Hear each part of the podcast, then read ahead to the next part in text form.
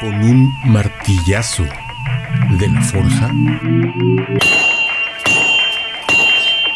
encapsulamos el metal. Carlos Treviño, Carlos Treviño, rocklightradio.com. Encapsulamos el metal. Encapsulamos el metal. Estoy seguro de que todos ustedes han escuchado en algún momento una canción de la siguiente banda, Def Leppard. Pero hoy vamos a hablar de una canción que realmente no es de las más conocidas. Se llama The Too Late for Love del álbum Pyromania que salió en Vértigo hace más de 30 años. Pyromania fue el tercer disco de la banda y es el primero que alcanzó 25 millones de copias, incluidas 12 millones de copias de ellas tan solo en los Estados Unidos.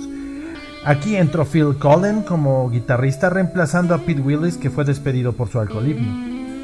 Eh, las guitarras que se grabaron fueron grabadas por este Pete Willis, pero antes de ser despedido. El productor de este disco fue Robert John Matt Lange, que a su vez es co-compositor de todas las canciones de la banda.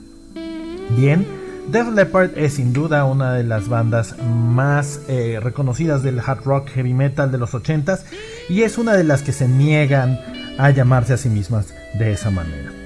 Aún así, es muy importante para todos los metaleros, ya que fue pues parte de la invasión del New Wave of British Heavy Metal que vino a revitalizar el heavy metal en los 80s y también parte de los que generaron que se cansara pues un poco el estilo en esta época.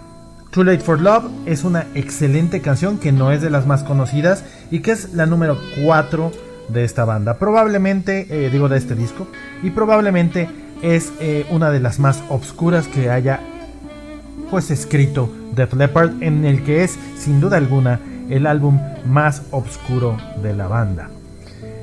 Cabe mencionar que también es el más pesado, así que The Pyromania o Pyromania, como le quieran decir, Too Late for Love.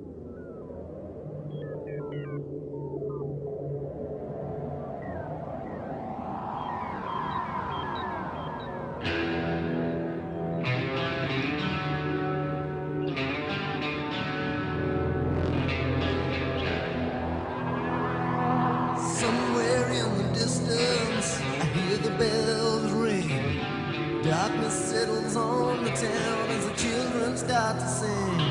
And the lady across the street, she shuts out the night against the thousands waiting. And she turns out the light, but it's too late.